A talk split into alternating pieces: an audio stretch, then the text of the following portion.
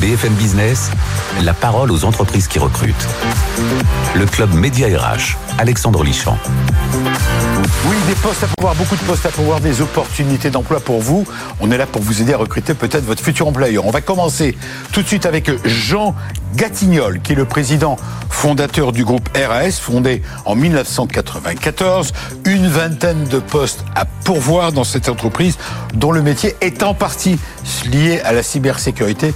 Vous allez découvrir ça. Deuxième partie, décryptage avec Olivier Tru-Hong, qui lui est aujourd'hui à la fois professeur à l'ESSEC à la Sorbonne et surtout euh, fondateur de Care and Connect, une société euh, dédiée à l'engagement et l'intelligence artificielle.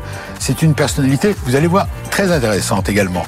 En troisième, enfin, la start-up qui cartonne et qui recrute. Il s'agit de Ouzia avec euh, son fondateur, son président Guillaume Villain. Là, six postes à pourvoir, en fait, ils vont doubler de taille. C'est ça une start-up. BFM Business, le club Média RH, l'entreprise qui recrute. Bonjour Jean Gatignol. Bonjour. Je suis ravi de vous rencontrer. Alors, euh, je disais de vous euh, beaucoup de bien. Je disais que vous êtes le fondateur, président du groupe RS. RS, euh, c'est pas rien à signaler quand même. Ça serait trop facile. Voilà, voilà. Alors expliquez-nous. Vous allez nous expliquer dans quelques instants. En tout cas, la bonne nouvelle, c'est que vous avez 20 postes à pourvoir, des commerciaux, des techniciens, des ingénieurs. On va aller dans le détail dans quelques minutes. On va commencer par donner la carte d'identité de l'entreprise du jour qui recrute. Mais d'abord le mot RAS. Oui, quand même, quand même. Évacuons le problème. Bon, le mot RAS, c'est un petit peu euh, une petite blague qu'on a fait à la création en 1994, qui permettait de dire, ben voilà, dans l'informatique, on a souvent des problèmes, et puis, euh, ben voilà, on peut ne pas en avoir, et puis ça se retient bien. Voilà, c'est ça. Avec vous, RAS, quoi. Des, Exactement. Quand, quand euh, l'entreprise est passée dans les dans les entrailles de- du client, bah, c'est fini, tout va bien. C'est ça l'idée. Bon, C'est l'idée. Parfait. Alors, vous êtes le fondateur de cette société dont le siège est à Clichy. C'est ça, en région parisienne, c'est tout près de Paris. Mais vous êtes également présent, c'est assez étonnant, à la fois à Lorient et à Alger. Oui, et également à Caen. Et également à Caen. Oui. Bon, bah alors voilà. Alors, euh, Lorient, Caen et Alger, les explications Euh, Vous êtes l'orienté d'origine, euh, normand Alors, je, je suis breton d'origine, mais c'est donc oui, c'est l'opportunité. Puis la, la Bretagne était aujourd'hui une, une, un terrain de, de développement beaucoup de la cybersécurité. Donc c'est pour ça qu'on est aussi euh, proche de nos partenaires et, et dedans. Euh, Caen et Clichy, c'est l'histoire euh, qui euh, qui nous a amené sur ces deux sites qui sont Et les Alger principaux. Et Alger, bah, c'est l'opportunité et, euh, et l'intérêt d'aller sur un marché différent, euh, mais pour proposer également les mêmes services, c'est-à-dire une approche euh, vraiment des services managés de la cybersécurité. Oui, un marché émergent, l'Algérie. Un marché émergent, tout à fait. Le Maghreb d'une manière générale. Mm. Alors, euh, je disais la carte d'identité de l'entreprise avant de parler des postes à pourvoir. Euh, votre métier, je disais dans le sommaire, cybersécurité, mais pas que. Oui, alors donc nous on est un groupe et dans ce groupe en fait il y a trois euh, trois offres et qui sont trois entités Ouais. euh, qui travaillent de façon indépendante mais qui ont toutes la même approche de avec un ADN de cybersécurité sur des des besoins et des métiers euh, vraiment très précis, c'est-à-dire que non pas du tout une approche globale de la cybersécurité mais plutôt pour répondre à des besoins qui existent.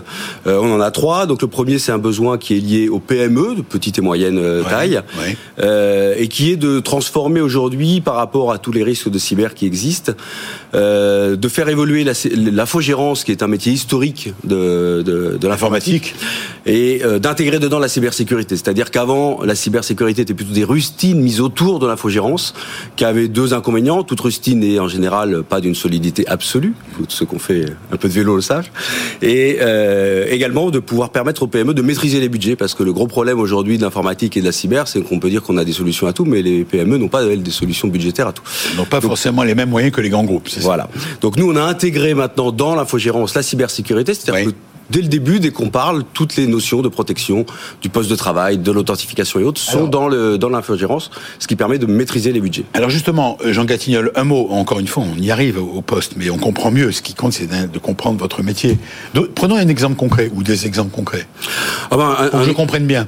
Un, un exemple concret, on peut dire euh, par exemple aujourd'hui pour euh, protéger un poste de travail, qui est l'outil quand Ouais. même un peu indispensable. De base, ouais. Euh, de base, ben, plutôt que d'avoir un- une solution de dire bah, quand vous avez besoin, vous avez Et puis après, on va vous vendre des antivirus, des protections de, de disques durs, Ah oui, des choses comme ça, Par par, poste. poste. avec des coûts. Ben, tout est intégré dedans. Vous avez une brique qui s'appelle protection du poste de travail. Le- le- L'entrepreneur sait très bien dans son budget, il sait que ça coûte tant par utilisateur et il a l'offre complète dès le début avec la sécurité qui est intégrée dedans. Et vous êtes seul à faire ça? Non, c'est un. Aujourd'hui, on est euh, on est assez innovant euh, dedans et en particulier sur les PME, on a toujours aujourd'hui plutôt des concurrents qui font d'un côté l'infogérance et de l'autre côté la cybersécurité. Alors, l'entreprise, disais la carte d'identité, euh, donc euh, groupe RAS, 1980 1994 euh, création, 8 millions d'euros de chiffre d'affaires, vous acceptez de- d'en parler. Tout à fait. Vous êtes aujourd'hui 88 dans l'entreprise, c'est bien ça? Oui, 88 collaborateurs. Euh, ça comprend la France et l'extérieur? Ça comprend la France à l'extérieur. oui. Donc aujourd'hui, on a euh, une petite douzaine de personnes en, en, en Alger, euh, en Algérie, Alger. D'accord. Et le reste est en France. oui. Mm. Alors, vous recherchez 20 personnes. Les raisons de ces recrutements, on en parlera après, mais d'abord, qui recherchez-vous concrètement? Alors aujourd'hui, principalement, parce que c'est pas c'est pas tout à fait exhaustif, on, on recherche en particulier des commerciaux, Ouais. euh, des commerciaux un petit peu euh, terrain, à telle façon de pouvoir vraiment développer et aller présenter nos offres à nos à nos prospects euh, et nos clients potentiels. Avec ou sans expérience? On recherche vraiment les deux.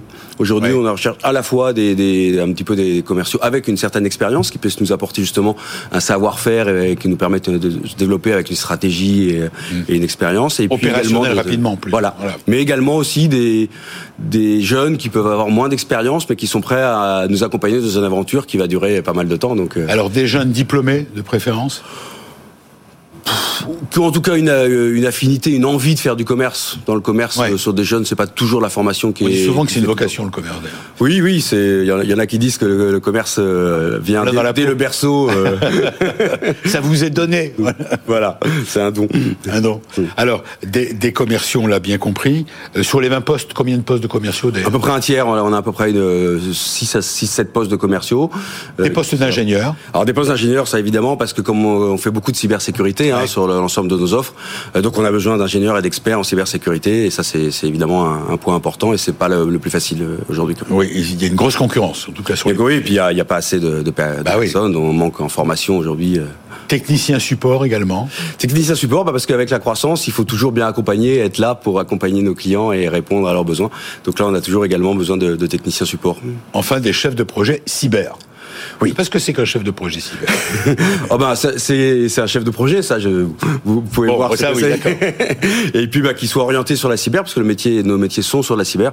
Donc puisse ils ont, capable. quel, ils ont quel parcours euh, En, en général, ils ont un parcours euh, sur lequel ils d'abord ont, ingénieurs, ils ont oui, été- un peu. Ils sont plutôt ingénieurs, en général ingénieurs ou techniciens euh, expérimentés euh, dans la cyber, et ils s'orientent plutôt après vers le métier de chef de projet. Alors c'est très bien, une vingtaine de postes, c'est très clair. On a compris que c'est à la fois pour le siège, Clichy, c'est Oui. ça, près de Paris, euh, des postes à pourvoir également à Lorient. Oui, c'est surtout à Clichy et à Caen, Et à qui Caen. sont nos deux sites principaux sur lesquels on, les on besoins a, on a portent gros besoins. aujourd'hui sur euh, dans, dans, dans le cadre de vos recrutements. Alors deux questions classiques euh, lorsqu'on parle de recrutement. Euh, Qu'avez-vous à offrir? Mais vous répondrez après. Mais d'abord, avez-vous les moyens de vos ambitions, cher, cher Jean Gatignol? Avez-vous les sous pour payer les salaires? En un mot.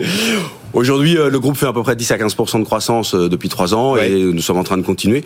Euh, donc oui, la croissance, euh, dans nos cas, amène évidemment euh, les moyens pour répondre et pour et ce qui explique aussi la croissance crée des besoins. Donc c'est pour ça qu'on nous recrute. Alors quels sont les plus? Pourquoi vais-je venir travailler dans le groupe ARAS plutôt que chez votre concurrent? Alors les plus Question, question difficile. Oui, question difficile. Les plus, on en a beaucoup, mais on va essayer Oui. de se cibler sur quelques Oui, peut-être. Au- Aujourd'hui, donc dans le groupe, on a ces trois trois petites entités qui font des métiers sur la sur la cyber. Ça veut dire qu'on va retrouver euh, trois environnements plutôt euh, familiaux avec une très grande agilité. Euh, et donc ça va permettre aussi bien pour les euh, collaborateurs que pour les clients de pouvoir travailler dans une osmose et dans une ambiance qui est vraiment euh, très forte. Après, ça c'est le premier. Le deuxième, ça, ben, on donne des conditions qui sont plutôt agréables, les locaux sont plutôt sympas, Des salaires l'ambiance. après, les conditions euh, derrière, je le Ouais. mets en troisième parce que euh, c'est évident, mais, pas je pense qu'aujourd'hui c'est raison. pas forcément la priorité. Vous avez raison. Dans toutes les Euh, enquêtes qui sont menées, d'ailleurs, depuis quelque temps, euh, le salaire n'est pas la priorité. C'est le bien-être au travail, comment, euh, Mm. comment, on est, comment est géré, comment sont les RH dans l'entreprise. euh, Voilà. C'est ça. hein Tout à fait. ouais, Et ça, vous vous engagez à apporter une réponse positive. Exactement. Vous restez avec nous parce que ça tombe bien, c'est presque un lien avec euh, le, décryptage que l'on va faire avec Olivier Truong, fondateur de Karen Connect. Et c'est un sujet qu'on a évoqué ensemble derrière il n'y a pas très longtemps. Voilà, voici le décryptage avec son livre, euh, son livre, euh, Panne de sens. C'est tout de suite. BFM Business, le club média RH, décryptage RH. Bonjour Olivier. Bonjour Je suis ravi de vous revoir. On a eu l'occasion de débattre euh, ensemble dans une, euh, sur une table ronde, voilà. Et j'ai beaucoup apprécié votre vision. Vous êtes un, vous avez le, d'ailleurs, vous avez le ton professoral quand vous vous y mettez, mais dans le bon sens. Non, mais c'est dans le bon sens. On vous comprend. Vous êtes prof, c'est ça déjà? Alors j'enseigne à la Sorbonne, j'enseigne à l'ESSEC. Oui. Et donc, euh, vous enseignez quoi? J'enseigne le management, la conduite du changement, la négociation. Ouais. Euh, donc c'est des thématiques liées euh, au fonctionnement humain des organisations. Alors vous êtes jeune, hein, mais ça fait 20 ans, m'a-t-on dit que vous êtes. Ça fait maintenant 20 ans que que, que, vous avez fait du. Voilà. Oui, que vous avez. Je, je, suis plus, je suis plus si jeune malheureusement.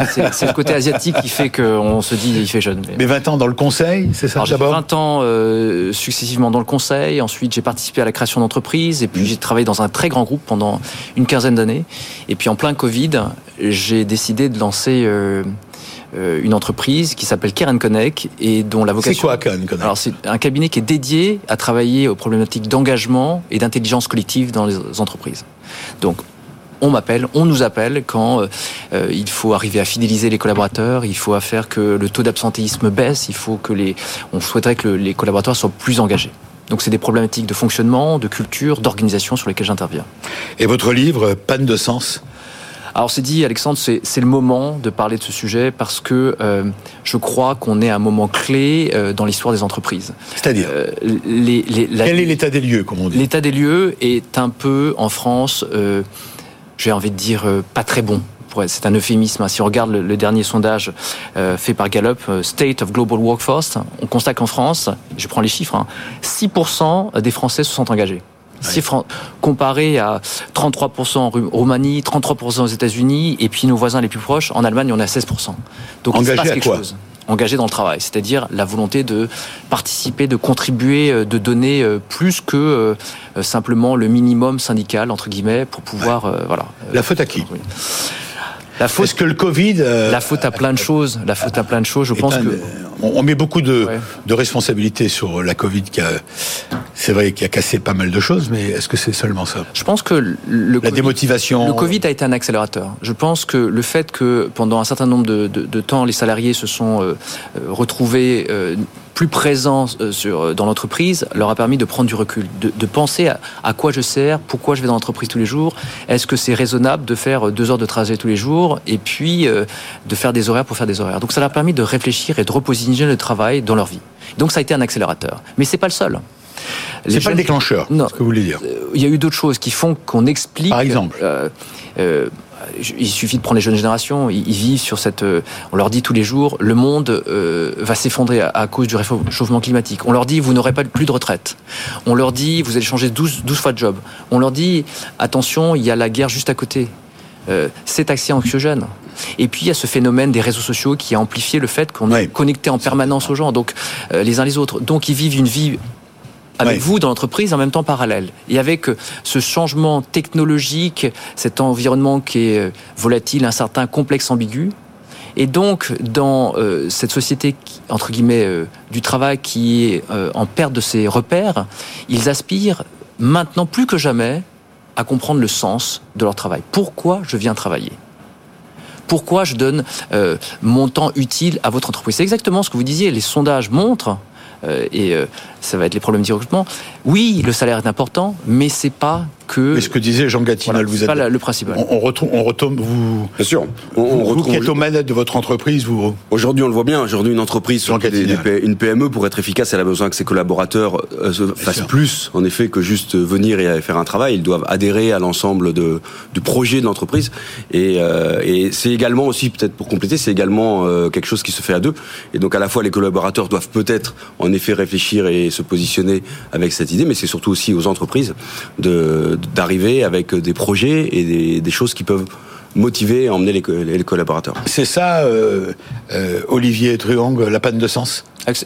C'est le titre de votre livre. C'est le panne de sens parce que nous, on a essayé de, de, de, de formaliser, si vous voulez, euh, des solutions concrètes pour répondre à cette panne de sens. Et malheureusement, des organisations, il y a plein de pannes de sens. Il y a des jeux politiques, il y a des organisations hyper bureaucratiques, il y a des injonctions paradoxales, euh, il y a euh, quelquefois une forme de, de, pression du quotidien, il y a des changements en permanence. Et donc les gens sont souvent en perte de, repères. Je, je ne m'y retrouve plus. Il y a tellement d'injonctions dans cette organisation. Euh, ai-je vraiment envie de donner ce supplément d'âme pour faire que ta boîte fonctionne? Et c'est tout l'enjeu de ce livre et c'est tout l'enjeu de mon action. Est-ce qu'on peut dire qu'on est à un carrefour depuis un petit moment et et que ce carrefour, euh, il, est réel, quoi. Il va ah, je prendre une direction. Ah, je pense qu'il est, il est réel. Là, on a une, vraiment une, une fracture qui s'opère. Il suffit de regarder les taux d'engagement. 6%. 6% de Français qui se mm. déclarent engagés. Il y a 10 ans, on parlait de, les Français comme, qui voient leur, leur, pays comme une société de la défiance. Je crois que là, on arrive à quasiment son, ce, paroxysme de cette au summum. au summum de cette défiance vis-à-vis de l'organisation. Alors, vous proposez, bien évidemment, euh, ce livre, c'est pas simplement un constat que vous souhaitiez faire, vous dites, des, nous avons des propositions à faire. Absolument. Elles sont de quel ordre? Trois types de propositions. Des propositions au niveau organisationnel, des propositions au niveau du fonctionnement d'équipe, et puis après, qu'est-ce que je fais euh, dans cette relation managériale où maintenant plus que jamais, il faut prêter attention à certains euh, items? À qui il s'adresse Panne de Sens? Alors, il s'adresse. Qui est édité chez qui? J'ai oublié de le préciser. Il s'est édité chez Duno. Duno, très bien. Et donc, il s'adresse à euh, des entrepreneurs, des dirigeants, des managers, mais aussi des collaborateurs, pour comprendre euh, pourquoi j'ai envie de travailler? Est-ce que cette entreprise me traite comme il faudrait qu'elle me traite entre guillemets ah, Ça va loin, hein Oui, oui c'est une, une, réflexion. Pour ça, je dis qu'on est à un carrefour, parce que c'est une réflexion globale, c'est une, une, une, question existentielle. Quoi. Absolument. moi, ma conviction, c'est que la vie, euh, c'est un débat assez large, est-ce qu'elle a un sens ou pas? Mais en tout cas, euh, bah oui, elle a un sens. Elle a un sens, et, tant mieux pour ceux qui le pensent. mais en tout cas, euh, euh on est là pour faire quelque chose. Exactement. Mais le on en est la preuve. le, et, mais je pense que la vie a d'autant plus de saveur et de sens que le travail où on passe l'essentiel de son énergie psychique a lui-même un sens et peut permettre aux gens de se réaliser. Alors, selon vous, quelle est la bonne direction? Dans vos, vous je répète, qui êtes prof euh, à l'ESSEC et, également à Sciences Po, à la Sorbonne, à la Sorbonne, à la Sorbonne vous, vous essayez de proposer des directions. Moi, moi, Quelle est la première des directions que vous proposez à ceux qui nous regardent et nous écoutent? Alors, d'abord, au niveau de l'organisation, vous voyez, ce grand mouvement qui a été initié avec la loi Pacte, hein, qui réfléchit sur les raisons d'être, je pense qu'une organisation doit maintenant plus que jamais proposer de réfléchir à ce qu'elle offre à ses salariés en termes d'accompagnement social, en termes d'impact euh, environnementale. Je pense que ça, c'est fondamental. Première chose. Deuxième chose, le sens, c'est deux dimensions, la signification et la direction. Est-ce que les collaborateurs comprennent la direction stratégique de l'entreprise Et j'ai envie de dire, est-ce qu'ils participent dans une, une à l'élaboration à l'élaboration de cette stratégie C'est-à-dire que c'est pas juste le dirigeant qui, qui la crée, il faut qu'elle soit claire, mais il y a une, une collaboration où les gens sont partie prenante. Et c'est comme ça qu'ils s'approprient le projet d'entreprise. Et vous croyez que c'est pas le cas déjà dans l'entreprise? C'est de plus en plus le cas. C'est de plus en plus le cas, mais ça devient plus euh, la cerise sur le gâteau maintenant. C'est maintenant une nécessité pour que les gens soient partie prenante. Et le troisième point Troisième point, euh, alors c'est le premier point de la culture, c'est euh, je pense qu'il faut être clair sur la signification que les gens géants mettent à, l'entreprise, c'est-à-dire quelles sont les valeurs qui président à, l'entreprise. Ils ont participé à sa création et quelle est la raison d'être clarifier cette raison En quoi nous contribuons Ça, c'est le point organisationnel. Et puis après, il y a tous les aspects managériaux. Euh, et là, c'est un autre sujet, c'est est-ce que je trouve dans l'entreprise de l'équité? Est-ce que je trouve dans l'entreprise, via mon manager, de la reconnaissance? Est-ce que je suis fier de mon travail? Est-ce que mon travail, euh, je peux en parler à l'extérieur et les gens comprennent? Moi, je suis toujours frappé, j'ai travaillé dans une boîte, il y avait des responsables pupitres. Voilà. Il y a responsable Je suis responsable du pupitre. Du pupitre. Ouais. Je suis responsable, comme disait une philosophe, je suis responsable des flux transverses. Oui. Vous voyez, c'est super. Mais quand vous allez euh, dire à vos parents, à vos enfants, je suis responsable pupitre, qu'est-ce que ça veut dire? Quelle est la responsabilité? Est-ce qu'on peut en être fier? Est-ce qu'on peut le défendre? Est-ce qu'on a envie de raconter son histoire professionnelle à ses parents, à ses enfants, à ses proches? Cette fierté est essentielle pour donner du sens. Et je crois que toute entreprise qui arrivera à faire que les collaborateurs sont fiers, gagnera d'engagement.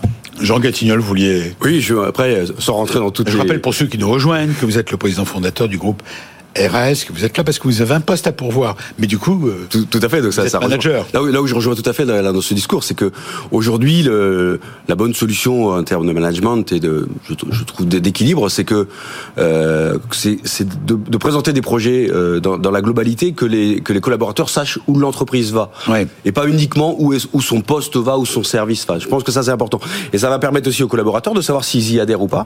Parce qu'à la limite, s'ils y adhèrent pas, c'est pas grave. Il y a, il y a pas, c'est pas une obligation de travailler pour telle entreprise. Ils peuvent aussi dire finalement, je me retrouve pas dans ce qui est proposé dans, Dans le ces projet, valeurs, dans le ces travail, valeurs-là, dans les parce que les valeurs sont importantes. Ça, je les maintiens depuis 30 ans moi dans le groupe RAS. Et ben, si ces valeurs ne correspondent pas, on peut aller. c'est quoi les ailleurs. valeurs chez vous Alors nous, c'est les valeurs, c'est la proximité, c'est le la fiabilité. J'ai beaucoup de mes collaborateurs qui sont là depuis plus de 20 ans avec moi. Ah Donc ça, ça donne quand même une, une idée un petit peu Ouais. d'un côté d'ac- d'accompagnement et de, de bien-être au, au travail. Vous restez avec nous. Merci Olivier. On, va avancer. Je voudrais vous présenter une start-up euh, euh, qui, elle, n'a rien à voir, mais il a son mot à dire, bien sûr. Un- un- la start-up, c'est Guillaume Villain, le président fondateur, qui s'est lancé en avril 2021, donc c'est tout récent, c'est un bébé, dans la commercialisation d'une gamme de cocktails sans alcool. Cinq postes à pourvoir. On avait dit qu'on avait des postes à pourvoir. BFM Business, le club Média RH, la start-up qui recrute. Ouzia, O-U-S-I-A, c'est bien ça? Presque. Ça vient du grec, donc on prononce. Ah, mais il y a, y y un seul S? Il y a un seul S, c'est un sigma en fait. Ah oui, mais normalement, il doit y en avoir deux. Alors, qu'est-ce que- si il n'y a qu'un seul S, C'est vrai, moi je dis Ouzia. Donc c'est Oussia, c'est ça, c'est le nom de la marque. exactement. Mais ça s'écrit O-U-2-S Ouais, on a utilisé des, des lettres plus faciles à utiliser que le sigma, donc euh, on a mis un S à la place du sigma.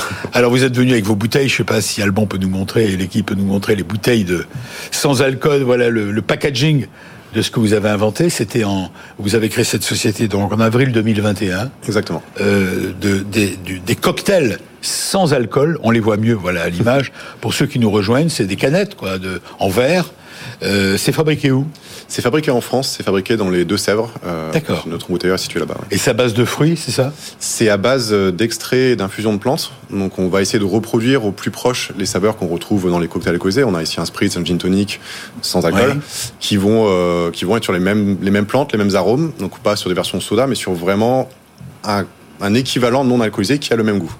Oui. Comment ça vient l'idée que vous faisiez quoi jusqu'à présent Vous avez quel âge Enfin, on a tout savoir.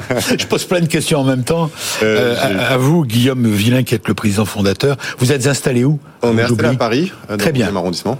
Mais alors, euh, vous faisiez quoi juste avant Avant, de, avant avril 2021, où vous avez créé votre société? Euh, avant avril de ma- 2021, j'avais une précédente entreprise qui était déjà dans le milieu de la boisson. Ouais. Et encore avant ça, j'étais chercheur euh, en sciences de l'environnement, donc qui n'a rien à voir avec avec la boisson a priori.